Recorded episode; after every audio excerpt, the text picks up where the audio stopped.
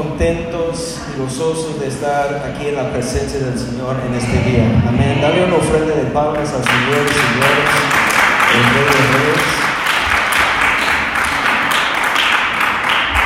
Es un día muy especial. Tenemos el honor y el privilegio de recibir en Cristo Centro Guadalajara una hermana que juntamente con su esposo son responsables para la cobertura de la red de Gracia Internacional, Cristo Centro, somos parte de esa red de iglesias.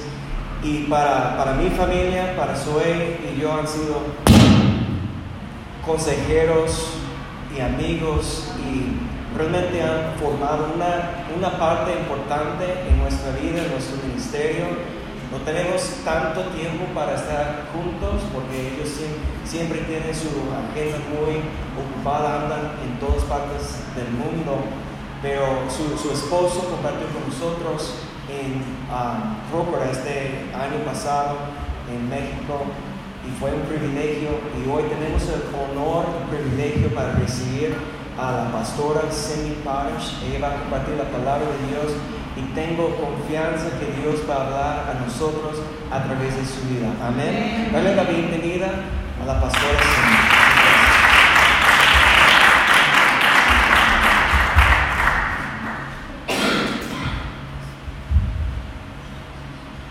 Amén.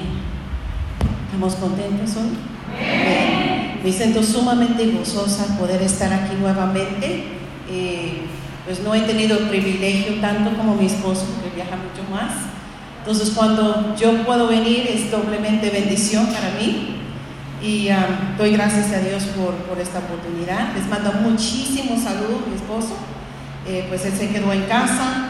Eh, yo aterrizo el lunes y mi esposo sale el miércoles, así que tendremos unos dos para reconectarnos y luego él se va, yo creo que se va para Honduras eh, y pero les manda muchísimos saludos. Yo sé que él le hubiera gustado estar aquí también con nosotros en este día. Amén. Eh, hemos tenido un par de días en Zamora, bien cálidos, pero también muy especiales con las mujeres, recibiendo palabra, recibiendo aliento. Es tan necesario pasar esos momentos en la palabra, esos momentos eh, recordándonos toda la palabra, todo el consejo de Dios para nuestras vidas. Y uh, pues y hoy pues vamos terminando hoy en la tarde con este maravilloso evento, pero mis oraciones a que esas, esa palabra que cada uno, quizás las mujeres que estuvieron presentes, que su palabra no regresa vacía. Amén. Que su palabra va a cumplir en cada uno de nosotros lo que el Espíritu lo manda para hacer en nuestras vidas. Dios nunca nos manda palabra en vano. Su palabra en su momento va a, tomar raíz si nosotros somos atentas. Ha habido momentos en que he recibido palabra y pasa el tiempo y pasa el tiempo y medito la palabra, pero como que de repente enfrento algo y el Espíritu Santo me hace recordar, ay, te recuerdas de esa palabra, sea una prédica o un tiempo devocional que el Señor me mostró algo en la palabra y lo noté porque el Espíritu Santo me habló. Dios algo en el momento nos recuerde lo que hemos estudiado en su palabra para ponerla por obra y para que obre en nosotros una transformación. Me encanta hablar de transformación. Cuando dan gloria a Dios porque son transformadas. Hemos sido transformadas y si hay algo que me encanta ver es las vidas de personas. Diría yo que tú piensas que son los menos probables de ser seleccionados como siervos de Dios son los menos probables que tú dirías, bueno, Dios no puede usar a esa persona. ¿Cuántos conocen a personas así? Pero yo he aprendido, hermanos, a decir, nunca digas que Dios no puede usar a fulano de tal. Porque Dios puede usar las personas más improbables. Yo soy una de ellas. Amén. Yo soy una de ellas. No tengo tiempo para contarles mi, mi historia, mi testimonio, pero tengo un gran testimonio del poder salvador de Jesucristo de poder transformador, de tomar una niña de una familia llena de drogadictos, de alcohólicos, lleno de división, de todo tipo de destrucción, opresión, suicidio, de todo, y decir, ella es mía, y me rescató. O sea que yo hubiera sido tal vez en, la escuela, si pasarán por ahí en la iglesia a decir, a ver, ¿quién de estas niñas van a, ser, servir a Dios? Pues yo tal vez hubiera sido la menos escogida. Temerosa, con tantos traumas para vencer. Pero nuestro Dios es experto en escoger lo menos improbable. Así que no pierdes esperanza. Si tú has sentido, Señor, ¿por quién soy yo? Mira lo que de dónde vengo, mira lo que he hecho en mi vida. Y si yo preguntara hoy cuántos de nosotros hemos sentido así en algún momento, yo creo que muchos levantaríamos la mano para decir yo he cometido muchos errores, yo vengo de un pasado que, que me da vergüenza o yo no crecí en el Evangelio. Pero déjenme decirte, si tú te agarras del Señor y permitas que el Señor te transforme, Él es experto en transformar gente más improbable. Vemos la vida del apóstol Pablo, el menos probable el que menos aceptaría la iglesia como para decir, yo creo que Pablo sería un gran siervo de Dios. Más bien yo creo que dudaban cuando miraban que Pablo andaba entre ellos. Y hoy vamos a hablar de la vida de una mujer, y aprovechar que tiene una mujer que les está predicando hoy. Y quiero hablar de una mujer, me bendice tanto su historia, es eh, Rahab la ramera. Y cuando hablamos de Rahab la ramera, quiero contarles lo que sucedió con una maestra de escuela dominicana. Un día decía a los niños, yo les voy a contar la historia de Rahab la ramera. Y un niño, pues un poco chiquito, decía, maestra, ¿y qué es una ramera? Y la maestra se puso todo roja, de tres colores. Y otro niño más grandecito en la clase le dice, no seas tonta, la ramera es la señora que recoge las ramas. Pero no es la señora que recoge las, las ramas. Vamos a hablar Rahab un pasado oscuro a un futuro brillante. vamos a Josué, capítulo 2. Vamos a comenzar en el 1 al 4, después vamos a saltar y les voy indicando dónde estamos. Y Josué, hijo de Non, envió secretamente desde Sitem a dos espías, diciendo ir reconocer la tierra, especialmente a Jericó. Y fueron pues y entraron en la casa de una ramera que se llamaba Rahab, y ahí se hospedaron. Y se le dio aviso al rey de Jericó diciendo, he aquí unos hombres de los hijos de Israel han venido aquí esta noche para reconocer a toda la tierra. Entonces el rey de Jericó mandó a decir a Rahab, saca a los hombres que han venido a ti, que han entrado en tu casa, porque han venido para reconocer a toda la tierra.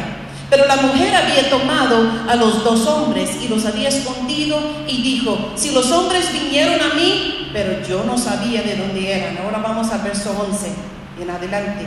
Y cuando lo oímos, se acobardó nuestro corazón. Eh, ahí dice eh, que ella subió al, techo y ella declaró a, las espías que ella sabía que Dios les había entregado la tierra a ellos. Ese es el verso número 9.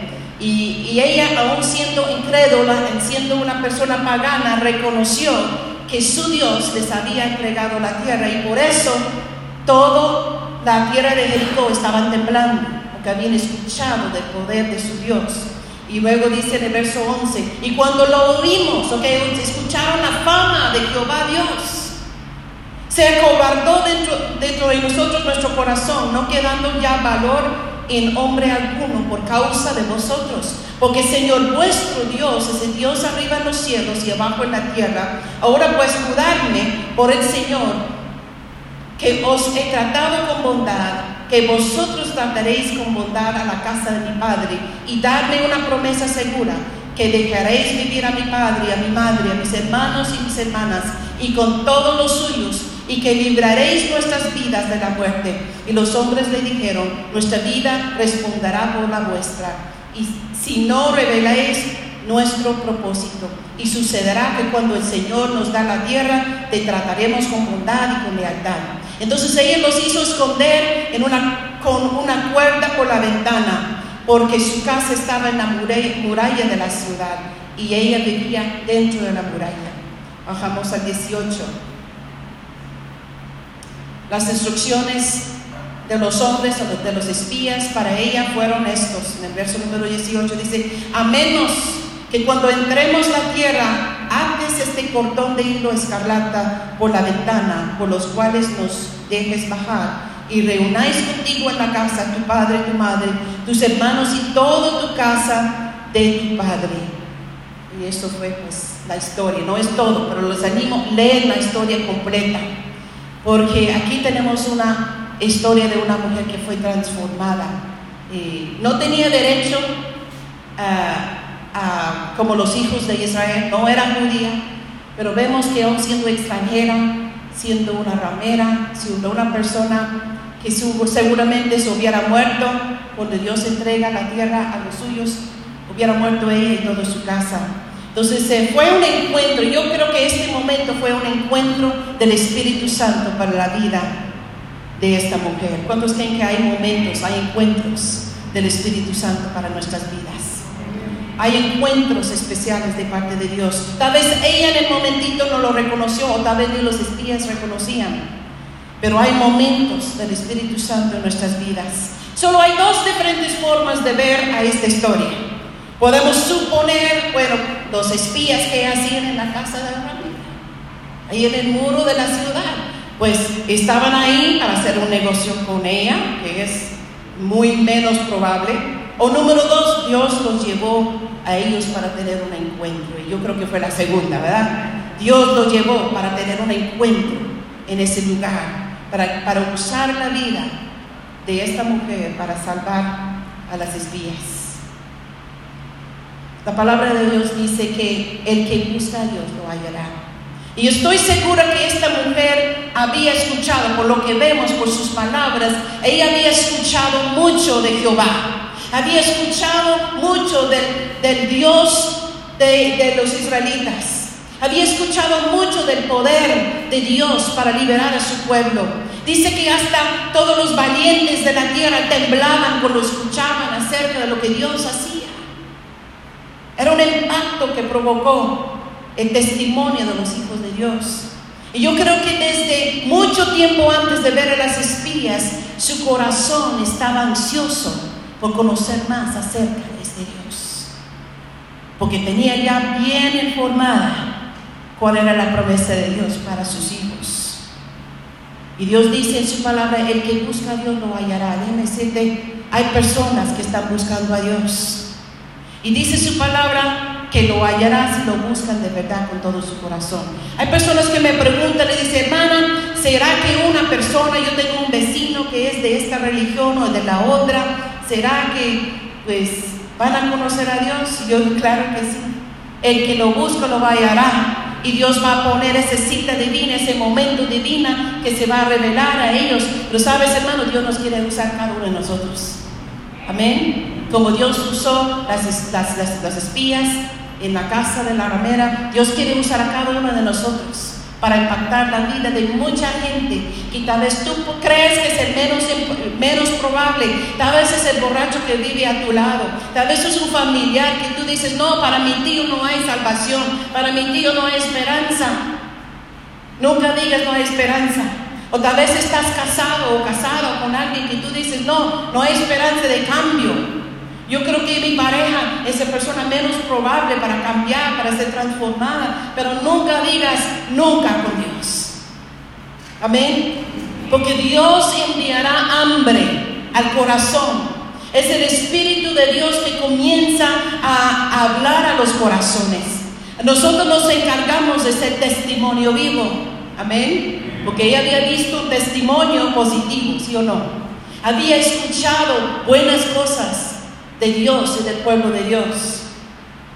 Entonces muchas veces hay momentos en la vida que Dios envía salvación. Pero la pregunta que tengo hoy, si cada uno de nosotros estamos listos para recibirla. Estamos listos para recibir la respuesta que buscamos. Algunos ya están salvos, ya están, ya son hijos de Dios, pero ¿cuántos de nosotros buscamos una respuesta de parte? Y Dios quiere enviar respuesta, pero la pregunta es que si realmente quieres la respuesta. Porque yo he encontrado que a veces pedimos respuesta, pero no estamos preparadas a recibir la manera que Dios envía la respuesta. Cuando comenzamos a decir, Señor, cámbiame, transfórmame. ¿Cuántos han cantado eso, verdad? Vemos hasta con lágrimas, Señor, yo te estoy pidiendo transformación, pero no estamos listos realmente para que Dios nos transforme. Porque va a comenzar a enviar oportunidad de transformación de las, de las formas menos. De repente te va a enviar a alguien que te va a decir palabras que te van a herir, pero van a ser verdades grandes que tú necesitas escuchar. De repente va a permitir circunstancias en su vida que te va a incomodar. Y es un lugar donde tú no pensarías que es la respuesta de Dios. Pero déjame decirte que la mayoría de veces que Dios me ha respondido una pregunta, una oración, un clamor, ah, muchas veces no viene en la forma que yo hubiera querido. Viene en maneras sorprendentes. Tenemos que estar realmente dispuestos a cambiar y dispuestos a abrir nuestros ojos y entender que Dios va a usar maneras que no todos nosotros estamos dispuestos a reconocer como la respuesta de Dios. En forma de un mensaje, en forma de una persona. Dios ha usado personas en mi vida y yo soy una persona que yo me llevo bien con, casi todos. es muy poca gente que yo no, no siento cariño por ellos, que me llevo bien con ellos. Pero todos tenemos uno o dos personitas, tal vez como que nos nos chocan un poquito, como que no los tragamos. ¿Y vas a creer que esas son las personas que Dios más ha usado para transformar mi vida? Son las personas que Dios más ha usado para decirme las cosas que yo necesitaba escuchar. Porque hay decirte que la gente que te ama, la gente que te quiere, que te tiene cariño, van a tener pena de decirte las cosas que tú necesitas escuchar. ¿Sí o no? Ay, ¿cómo le voy a decir? Es que qué pena me da. Me da mucha pena decírselo, mejor no le digo nada. Entonces Dios tiene que levantar personas que nos van a decir lo que necesitamos escuchar. También, también viene la respuesta en forma de una idea, una visión, un sueño. Muchos hemos tenido sueños de parte de Dios. Pero Dios puede tener un plan y propósito también en los tiempos muy inusuales, los encuentros más inusuales. Estos encuentros pueden cambiar la vida de alguien. ¿Se recuerdan la historia de Felipe? El gran siervo de Dios Felipe en el Nuevo Testamento, en el libro de Hechos. Predicando en Samaria hubo un gran avivamiento, estaban en la gloria. Dice que estaban regocijando porque había salvación y la gente estaba entregando su vida al Señor. Mira, estaba glorioso. Y en medio de toda esa gran fiesta, el Señor toma a Felipe y lo envía a un lugar menos esperado. Lo envía al desierto, un lugar feo, un lugar de mucho calor, un lugar que él diría, Señor, me sacaste del avivamiento, donde está el Espíritu moviendo, y me traes a ese lugar donde no hay nada. Y a veces nos encontramos como Felipe, vemos, ay no, las circunstancias están feas aquí, ¿cómo tú vas a obrar aquí? déjeme decirte que él eh, eh, en el desierto tuvo un encuentro con un, eh, a veces lo puedo decir bien, etíope, etíope. Y ese etíope tenía hambre de Dios. Y dice la palabra que se demoró Felipe, demoró Felipe varios días hablándolo, un tiempo hablándole, compartiendo el evangelio con este hombre. Déjame decirte que este etíope llegó a ser un hombre de Dios que sembró una iglesia que hoy en día en Europa es la iglesia más antigua y todavía está de pie. Impresionante. Ahora dime, Felipe si hubiera cerrado su corazón a recibir la respuesta de Dios en el desierto y si hubiera negado, decir, yo no, yo me regreso a Samaria, ¿qué hago yo aquí? Entonces yo creo que no hubiéramos visto los frutos en la vida de Etiopía Dios tiene propósitos en cada circunstancia. No menosprecias el desierto. No, no, no menosprecies los momentos difíciles porque Dios algo puede hacer en medio de ellos. Vemos la hija del faraón encontrando a un bebé Moisés en un río. Imagínense, el mundano diría, pues qué casualidad que la hija necesitaba un hijo, la hija del faraón necesitaba un bebé. Y qué casualidad que lo encuentra en un río. Y ese gran hombre de Dios destinado a guiar el pueblo de Dios, encontrado por una princesa. El destino de Dios para su vida. Pero ¿quién hubiera dicho que lo iban a sacar de un río? Dios vio en Rahab la única esperanza de Jericó. Yo me he preguntado muchas veces, ¿y por qué no Dios usó a otra persona? Seguramente en Jericó tenía que haber gente, una familia eh, pues, de buena reputación, una familia importante, que, es que pudieron salvar a Jericó, que podían hospedar a los espías, pero ¿por qué Dios escogió a? En su mente, en su corazón, por lo que ella dijo, vemos que ella estaba buscando de Dios, tenía hambre de Dios, tenía lo que, lo que curiosidad de saber más de Dios. Y yo creo que es tan hermoso porque aún en el Antiguo Testamento vemos la misericordia de Dios. Vemos la, el plan divino de salvar a la humanidad por su misericordia. Dios es un Dios de misericordia, Y vemos el destino que Dios tuvo para esa mujer Rahab de llegar a ser la tatarabuela de Jesucristo. Nos habla mucho y nos da esperanza cada uno de nosotros de su maravillosa gracia. Ella estaba buscando de Dios, había en ella un entendimiento del Dios de Israel y del plan de Dios para Israel. Qué tremendo que la única persona que era, podemos decir, digna de salvar a Jericó, al pueblo de Israel, era una ramera, porque en ella Dios podía ver un vaso dispuesto a ser usado, un vaso que tenía fe sencilla en ese Dios que ni era de su tierra ni, tenía mucho conocimiento, pero estaba dispuesta a, colocar su fe en él. Probablemente por el sufrimiento que ella sufrió. Imagínense cómo era la vida de, de la ramera. Una persona que vive ese estilo de vida muchas veces son los rechazados de las familias, ¿no es así? Son los que los tíos no invitan a las fiestas y son los que los padres cuando mencionan los hijos, pues se les pasa por alta mencionar que tienen una hija por allí. Son rechazados. Son lo que, lo que el mundo considera como la basura de la sociedad.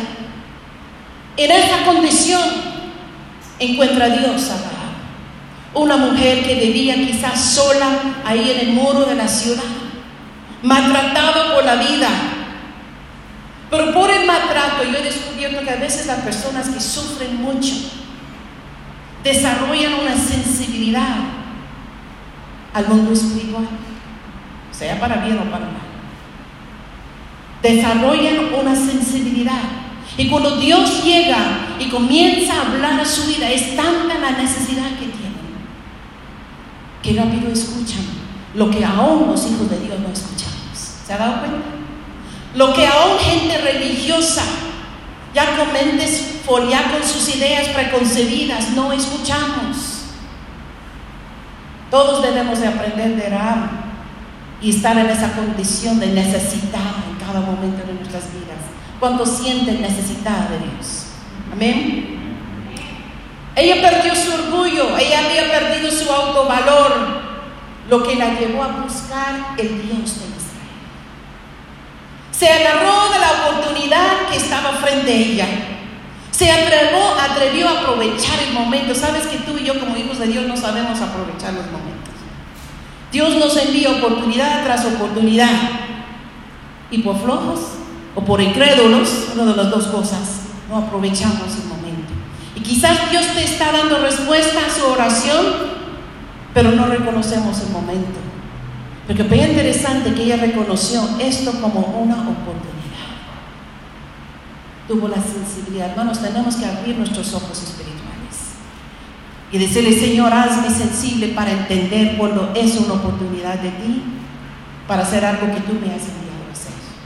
Hay oportunidades en su negocio. ¿Cuántos han pedido a Dios por su negocio?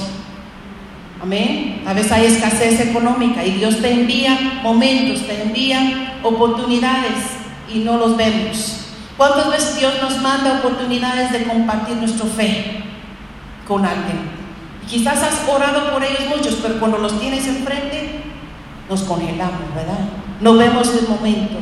Yo me acuerdo una vez, eh, yo estaba en una tienda en el mall. No voy muy seguido al mall porque no me gusta, pero yo estaba ahí y estaba en la caja, cerca de la calle, una señora que estaba al lado mío, se agarró del pecho y cayó al suelo y comenzó a, digo, ay Señor mío, esta mujer se va a morir aquí.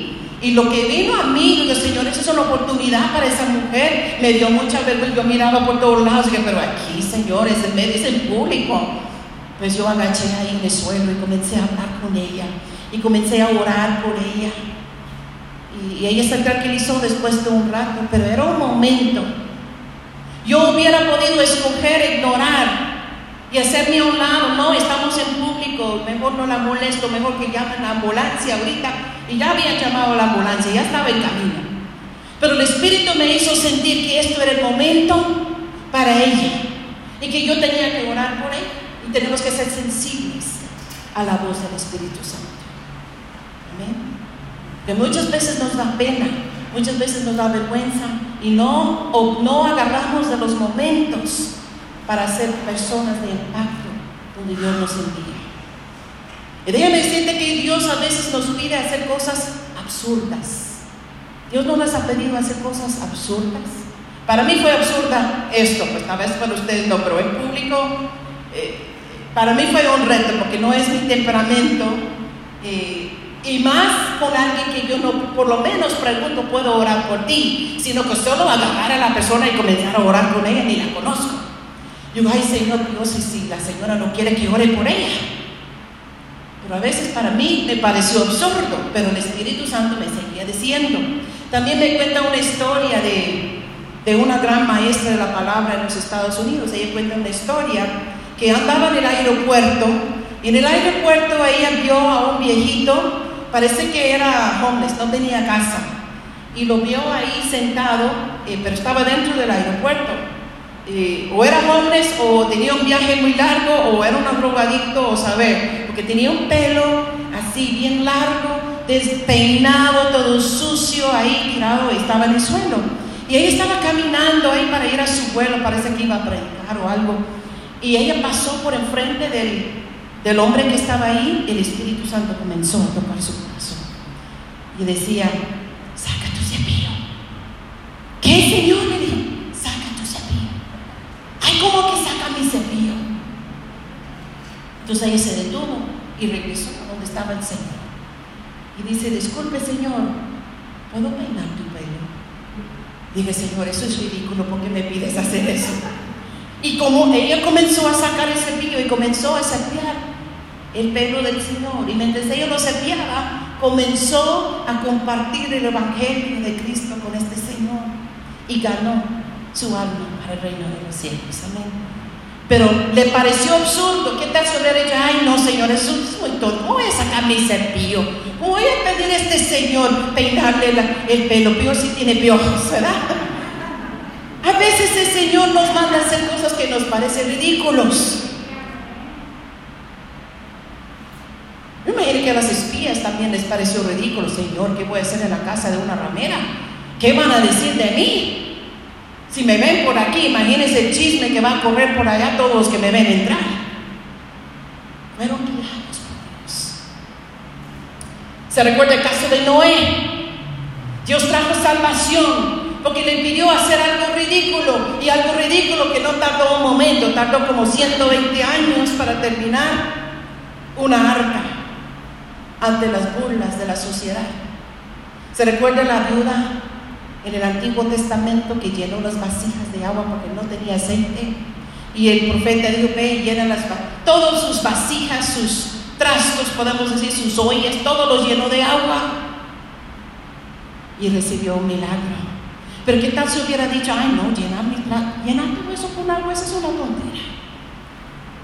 Déjeme decirte que cuando venimos al Señor, yo a los 12 años, 13 años vine al Señor y poco tiempo después mi mamá comenzó a ir a la iglesia. Mi mamá era nueva en la fe, pero ella tenía grande fe a pesar de que era nueva en Dios. Y habíamos tenido mucha escasez eh, en la familia, escasez económica, y era cerca de Navidad. No teníamos ni para comer una comida normal, mucho menos algo especial para Navidad. Y mi mamá, leyendo la historia con esa fe tan sencilla, leyó acerca de la viuda. El Espíritu Santo le habló Y dice, Brenda, ve en tu cocina y saca todas las vasijas que tienes y lo llenas de agua. Y mis hermanos seguían viendo. Mi mamá sacó todos los trastos de la casa y los llenó de agua. Sacó las ollas, sacó los, todo lo que tenía y lo llenó de agua. Y preguntó, ¿qué vas a hacer? No, es que aquí la viuda llenó de agua y, vino la provisión. Entonces oramos y vas a creer que el próximo mañana vienen y tocan la puerta de parte de, yo creo que eran de la iglesia, vino con una caja, con pavo, con uvas, con todo lo que necesitábamos. Yo creo que la comida para dos semanas. Provisión de Dios. Y pareció una locura, pero era un paso de fe para mi mamá. Tenemos que aprender a veces Dios nos va a pedir hacer cosas que nos parecen ridículos, pero hay que estar dispuesto a obedecer a Dios, aún en las cosas pequeñitas. Ella se dejó usar por Dios y las espías también se dejaron usar por Dios. Hay que seguir la voz del Espíritu. ¿Cuántos, ¿Cuántos, creen que Dios quiere que esta iglesia sea un impacto aquí en la ciudad? Amén. Hay que comenzar hasta a ser sensibles a la voz de Dios. Porque Dios va a traer gente aquí de, formas inusuales. Amén. No siempre van a venir porque tú los invitas a un evento. Dios va a proveer oportunidades un poco raras. Pero momentos tal vez en tu jardín, en una conversación con tu vecino, en una tienda. Pero Dios va a proveer momentos y hay que ser sensibles a la voz del Espíritu Santo para ser pueblo de impacto. No importa quiénes hemos sido, siempre tenemos una oportunidad en Dios. Amén. Me alegro que no importa de dónde yo vine. No importa de quién he sido, ni los errores que he cometido, ni el pecado que he cometido en Cristo Jesús. Siempre hay oportunidad. Amén. Dice, nuevas son sus misericordias todos los días. No hay una persona que es eh, que no es útil para Dios si se rinde al Espíritu de Dios. Si se humilla delante de Dios y clama a Él, Dios lo alcanza. Como ramera era una persona en las orillas de la sociedad, pero como ella, nadie es rechazable para Dios. Hermano, no desprecia aquellas personas que tú ves en tu familia, en tu, en tu vecindario, que parecen personas desechables. Para Dios no hay desechables. Y Dios los quiere traer a su presencia y a la familia de Dios. Amén. Vemos en el Nuevo Testamento gente que quizás eran desechables de la sociedad. Jesús llamó a Mateo, ¿se recuerda a Mateo, el, cobrador de impuestos? Odiado por la sociedad. Yo me imagino que unos por ahí religiosos decían, Jesús está llamando a Mateo. Es un ladrón. Mire quién está llamando. ¿Y qué tal saqueo? Que había robado al pueblo Dije, no, saqueo, yo voy para tu casa. Y criticaron a Jesús porque estaba en la casa del chiquitito saqueo, trayendo vida. Amén. El perseguidor, perseguidor de la iglesia, apóstol Pablo, critica, eh, la iglesia estaba horrificado, con temor, tenía mucho miedo del Pablo. Lo que, lo que los cristianos hubieran dicho, él es el menos probable pero Dios lo escogió. La samaritana, con sus seis maridos que tuvo, Dios la usó como una gran evangelista. Tuvo un encuentro con Jesucristo, su vida fue transformada y fue una evangelista tremenda. ¿Quién dice que las mujeres no predican?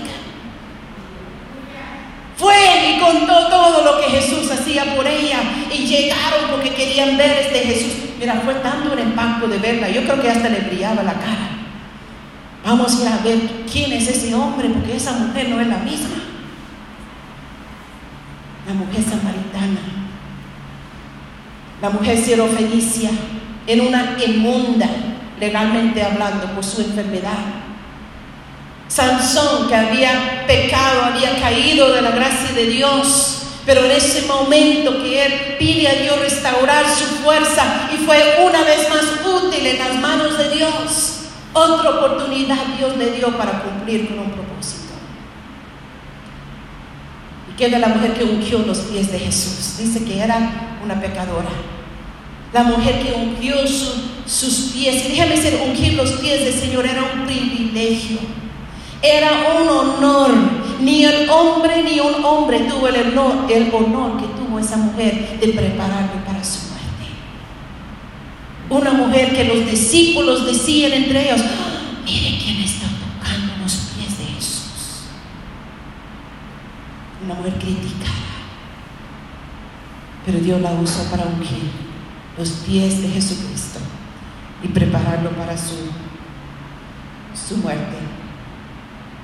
La mujer hallada en fornicación, que fue restaurada por el Señor Jesucristo. Tiene, y vemos que esa mujer tiene un entendimiento. Rahab tuvo un entendimiento tan grande de Dios. Y de, yo te diría mucho más grande que muchos de los hijos de Dios. Yo me imagino que muchos de los israelitas tuvieron miedo y hasta dudaron de que Dios les iba a entregar la tierra. Porque lo vemos como característica de los israelitas porque dieron vuelta en el desierto por incrédulos. Entonces yo me imagino que, bueno, ahí estaban las espías, pero imagino que entre el pueblo había muchos que dudaban. Y vemos una mujer que dice, yo sé que Dios les va a entregar esta tierra. Yo sé que tu Dios te va a entregar la tierra. Y estaba segurísimo. Tenía una revelación que muchos hijos de Dios no tenían. Una fe que muchos hijos de Dios, hijos del pueblo de Israel, no tenían en ese momento.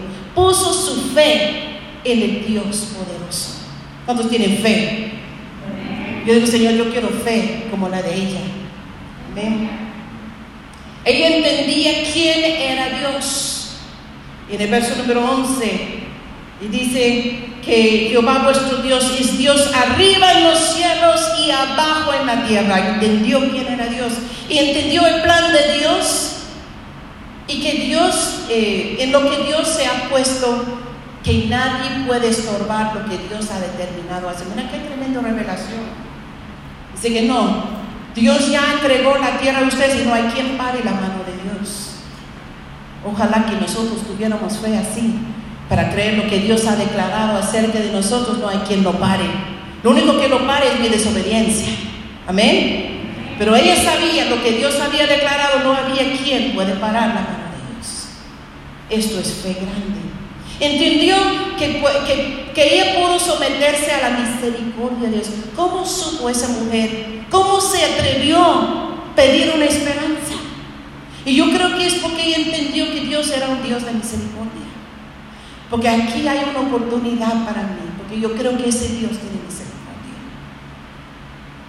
No solamente reconocer el poder de Dios, que nos lleva a sentir temor de Dios, sino que, eh, que Dios puede salvarla y protegerla. Creer en la misericordia de Dios. La llevo a ser una mujer de mucha fe, de tanta fe que en Hebreos 11 está escrito entre los héroes de la fe. Muy pocas mujeres están en ese capítulo. Yo acabo de dar ese curso eh, en, el CCM, en el Instituto Bíblico que tenemos. Mi hija es tremendo. Capítulo 11 de Hebreos, los grandes héroes de la fe. Y esta mujer, Rahab, está entre los grandes héroes de la fe. Porque era una mujer de mucha fe.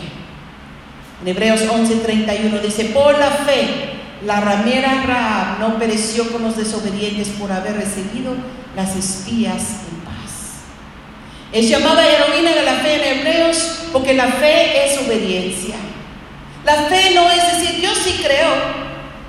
Yo vengo a la iglesia todos los domingos, yo creo que lo que el predicador está diciendo y hasta aplaudimos y hasta decimos, amén, aleluya. Decimos, yo creo, pero no obedecemos. ¿Sabes que la palabra de Dios dice que si nosotros oímos, pero no obedecemos, hemos sido engañados y creemos ser cristianos? Eso dice la palabra. Si somos oidores nada más y no hacedores de la palabra, nos estamos engañando en nosotros mismos y el diablo nos está engañando. Tenemos que ser personas de fe obediente a Dios. Si, no hacemos lo que no hacemos lo que es incorrecto, aunque la presión sea mucho. Mira, ¿cuántos hijos de Dios no obedecen a Dios porque les presionan los amigos, les presionan su familia. Se, se dejan presionar por la sociedad, por lo que es popular, por la moda.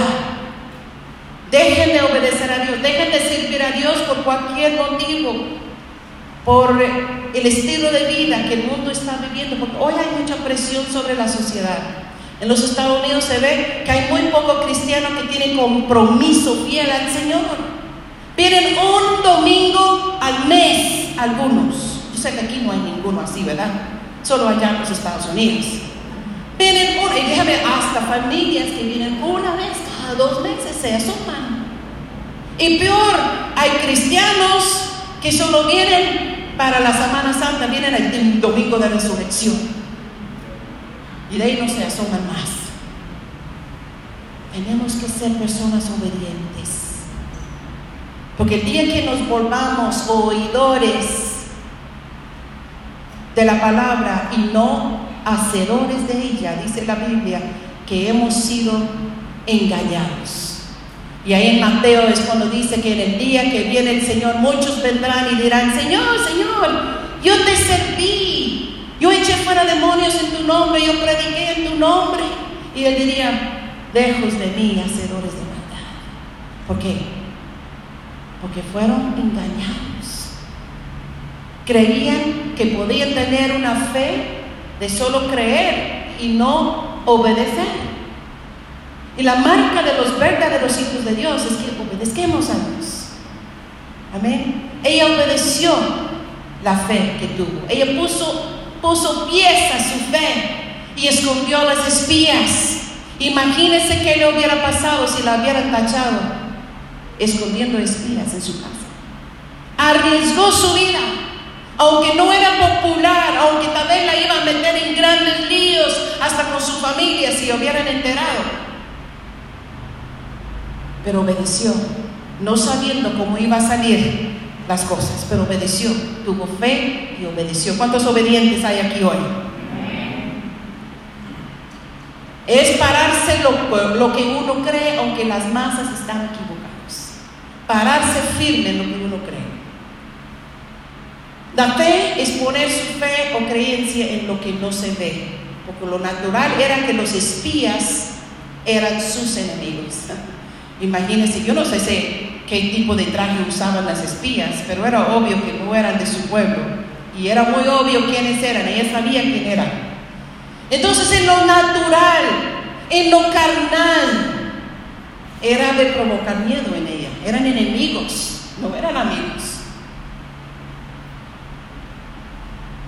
Pero los recibió en paz. Los recibió en paz. Creo que eh, un ambiente de paz en un tiempo y un ambiente de hostilidad. Todos ustedes saben que cuando hay fe, hay paz. ¿Se dan cuenta? Puede estar un torbellino pasando alrededor mía, pero si yo tengo fe, hay un ambiente de paz. Los padres de familia que tienen fe, aunque haya escasez, aunque haya enfermedad, crean un ambiente en su hogar de tranquilidad a pesar de las circunstancias. ¿Cuántos tienen paz? Tener fe en Dios nos trae paz. Y ella recibió en paz a esos espías en su casa confiada. Se hubiera espantado Hubiera pues cerrado la puerta rápido, ay, me van a matar. Él lo recibió en paz. Esto es lo que la llevó la fe a tener un ambiente de paz. La fe también eh, la, llevó a atreverse a pedir un pacto. Qué, valiente, pedir un pacto eh, que no le correspondía a ella, no tenía ningún derecho, no le, no le correspondía tener un pacto, pero ella se atrevió porque tenía fe. ¿Cuántos atrevidos hay aquí? Amén. No, están muy callados, hermanos. ¿Cuántos atrevidos hay aquí? Amén. Tenemos que ser gentes atrevidos. Cuando tenemos fe, nos atrevemos a pedir cosas que tal vez nos parecen muy grandes. O nos parecemos, bueno, yo no estoy capaz para esto. Yo no me siento preparada para esto, pero Señor, yo tengo fe. Entonces ella fue atrevida en su fe. La fe no es pasiva. La fe no es aquellos que nos sentamos por ahí, amén, aleluya, hermano, y nos quedamos. La fe no es pasiva, eso nos enseña la palabra de Dios. Es una acción positiva hacia lo que Dios tiene para nosotros. Cuando vemos algo que Dios tiene para nosotros, amén, y tomamos pasos adelante para tomarla. No es, ah, bueno, hermano, yo me quedo aquí. Y si Dios lo quiere mandar, pues aleluya. Conozco mucho cristiano así. No, aquí me quedo quietecito y Dios me lo va a enviar Jesús. Hay momentos que Dios te va a decir esperar. Déjeme decirte que cuando tú eres una persona de fe, tú vas a tomar pasos positivas para agarrarse de lo que Dios tiene para ti. Amén. Si tú crees que Dios tiene un futuro brillante para ti como estudiante, yo me voy a inscribir en el próximo curso porque yo sé que Dios tiene un futuro brillante para mí. Como negocio, si yo creo que Dios tiene algo para mí, yo me voy a atrever a tomar decisiones que me van a llevar a tener victoria en ese negocio. Pero muchas veces por miedo o por sentir indignos o sentir, ah, es que no puedo. ¿A cuántos el pastor les ha pedido traer una palabra o predicar o dar una clase? Y lo primero que dice, es que no puedo, pastor, me da mucho miedo. O cantar, muchos quieren ser usados por Dios, pero cuando el pastor dice que ante, ay, no puedo enfrente de todos. Hermanos, tenemos que ser atrevidos. Amén. Tener la fe atrevida.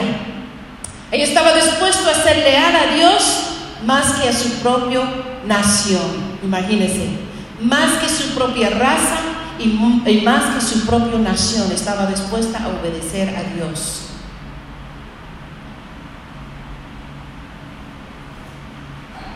Dios siempre libra a los que se someten a su voluntad, aunque en oposición a las leyes humanas. Vemos en la casa de Sadrach, Misek y Abednego, ¿verdad? Que la ley era, no podían adorar a su Dios, tenían que adorar a un ídolo. No, primero Dios. Y atrevieron a obedecer a Dios más que al hombre. Y vemos que Dios siempre protege y guarda la vida de los que obedecen a Él sobre el ser humano. Dice, maldito el que confía en el hombre y pone en el hombre su confianza.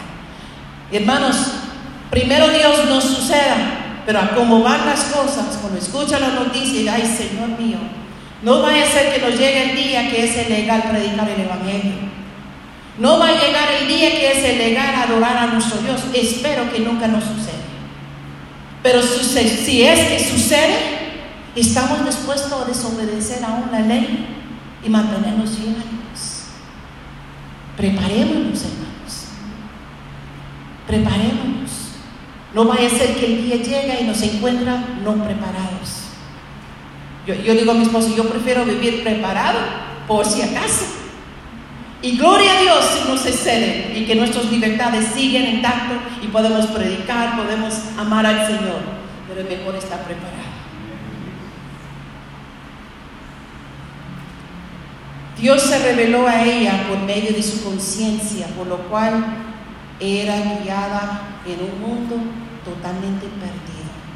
Era esa voz interna dentro de ella, de su conciencia, que entendía que había un Dios que ella necesitaba.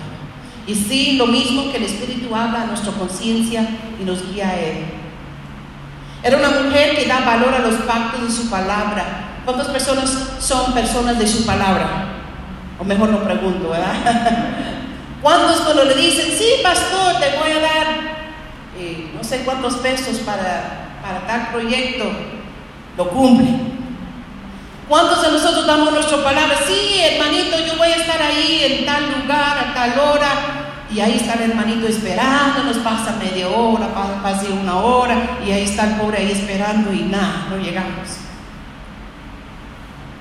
Tenemos que ser personas de palabra. ¿Cómo vamos a impactar una sociedad si no somos personas de palabra? Ella era una mujer de palabra, también las espías guardaron su palabra con ella. Y ese pacto que ella hizo no, duró solo durante el tiempo de las espías en Jericó. Ese pacto duró por la eternidad. Pues ella llegó a ser la tatarabuela de Jesucristo. El señal del pacto fue el hilo o el cordón escarlata que puso por la ventana. ¿Sabes que este cordón escarlata representa a Jesucristo? Amén, nos habla de un pacto con Jesucristo. Ella era una mujer entendida en el concepto de pacto.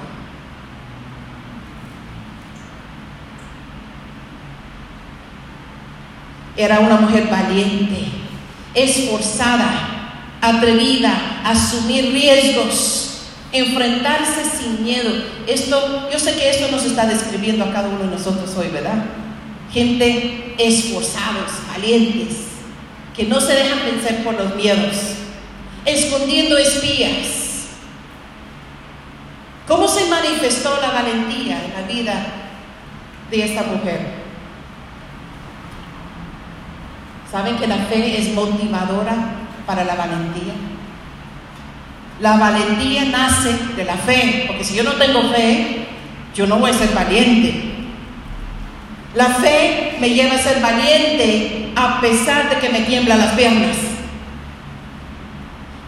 Porque la, valentía y la fe no es ausencia de miedito, no es ausencia de temor. La fe y la valentía es poder obedecer aunque me estoy temblando de miedo. Porque el miedo es una emoción.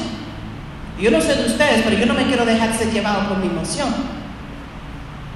La fe se para firme.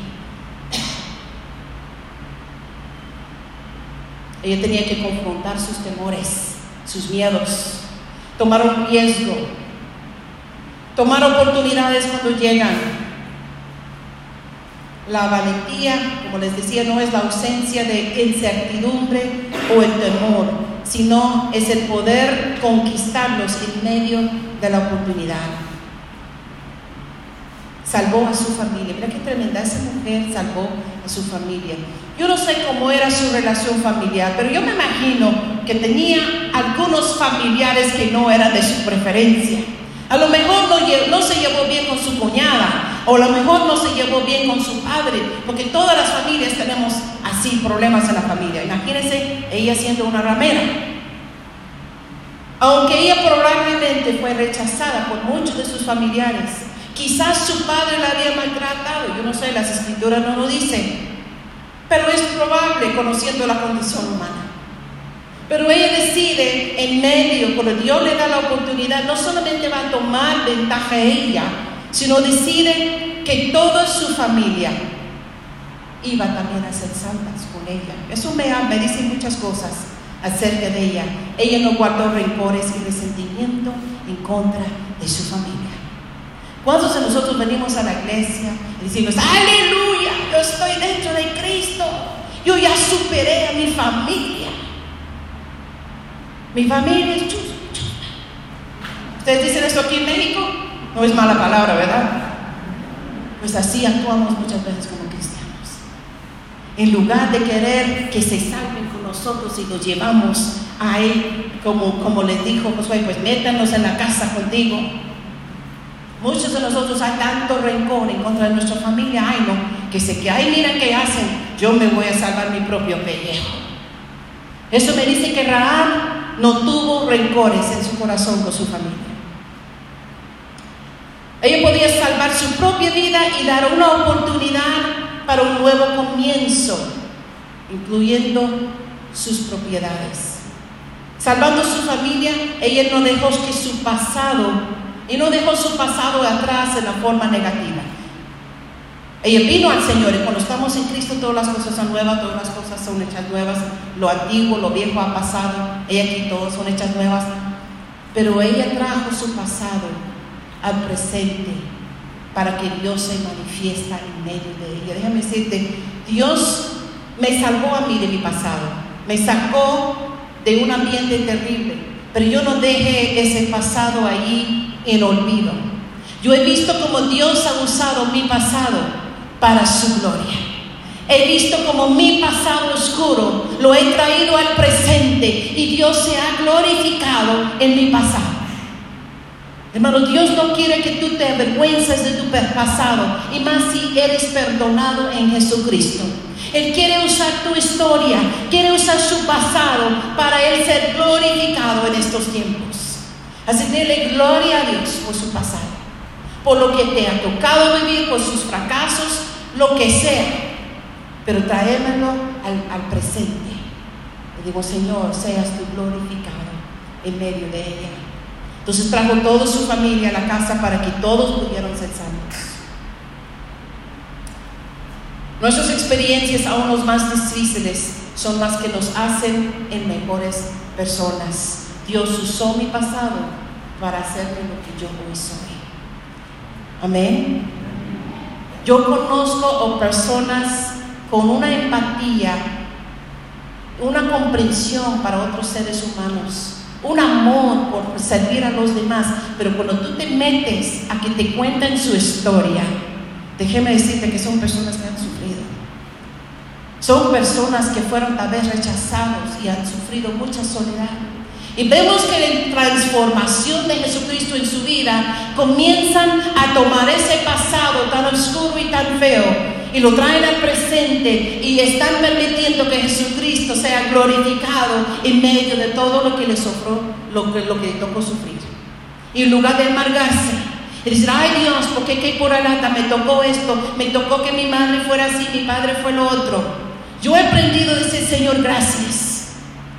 Tal vez mi madre fue alcohólica y nunca conocí padre mi padrastro me abusó, lo que sea. Pero tú los usaste. Y tú me tienes aquí por tu misericordia. Y tú quieres usar esa historia para dar gloria y honra a tu nombre. Déjeme decirte, Satanás te quiso destruir con tu historia, con tu pasado. Él quiso destruir a cada uno de nosotros por el pecado y usó gente como nuestros padres, nuestros tíos o quien sea. Pero déjeme decirte Jesucristo no solamente me liberó a mí, Él ha usado lo que el diablo quiso usar para destruirme, la ha usado para su gloria.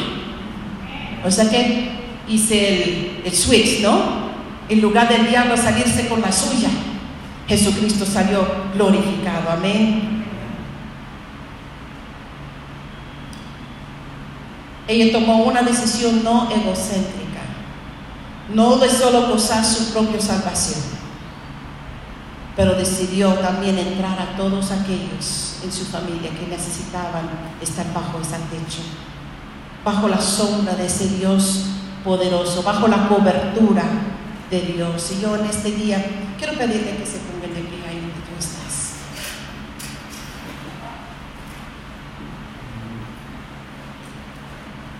Gracias, Señor, en este día que pudimos ver, Señor, a través de Raab, Señor, tu misericordia, tu grandeza.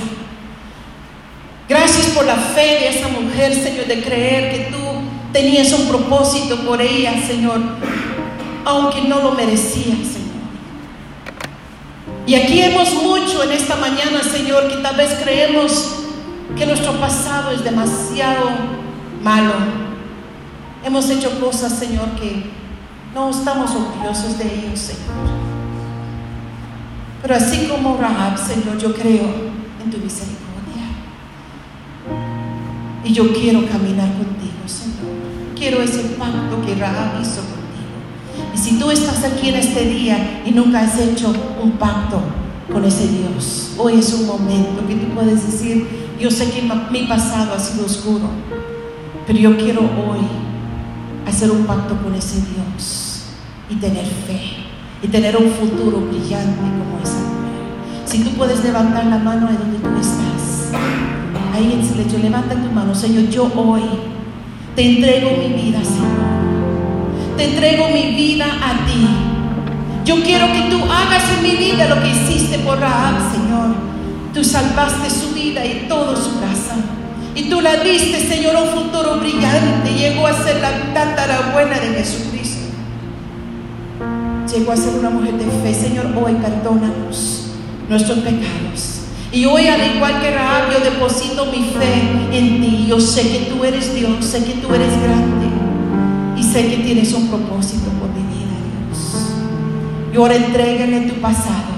Señor, yo te entrego mi pasado. Te entrego mi pasado, Señor, y te pido, Dios, ayúdame a nunca sentir avergonzado de mi pasado. Porque ese pasado, Señor, es una historia que va a traer gloria a tu nombre. Cúbrame, Señor, con tu sangre. Yo hoy hago pacto contigo, Jesucristo, de ser una persona de fe, fe obediente, fe atrevida, Señor, fe que cree, Señor, en lo imposible. Gracias, Señor, por la intervención de tu Espíritu Santo. Entra en mi vida, toma mi pasado y transfórmalo, Señor, y que esto sea, Dios, algo glorioso para mí. Perdóname, hay hijos de Dios aquí hoy en este lugar, que quizás tu testimonio nunca lo has contado a nadie, te da vergüenza. Pero te voy a decir lo que el Espíritu de Dios me dijo una vez. No tengas vergüenza de tu historia. El Señor te dice, abre tu boca. Porque esa historia va a traer gloria al reino de Dios. Dele la gloria, dele la honra por lo que Él ha hecho en tu vida. Humíllate delante de Él, traga ese orgullo y permita que Dios use tu historia para transformar la vida de muchos. Te doy gracias, Jesús, por esta oportunidad. Gracias que todo, que yo soy nueva en ti, Señor, que hay un futuro para mí. Ahora comienza a darle gracias en este día por tu destino. Gracias por mi destino. Gracias por el lugar donde tú me quieres llevar, Dios. Ayúdame, Señor, a ver las oportunidades que tú me das todos los días, a discernir tu voz, a obedecerte, Señor, aún en lo ridículo, lo que me parece, Señor, insignificante. Quiero ser obediente. Quiero ser obediente a tu voz, Espíritu Santo. Quiero obedezcarte, Señor. Quiero obedecer. Ayúdanos, Dios, a estar dispuestos a movernos en obediencia cuando tú me llamas. En el nombre poderoso de Jesús. Amén.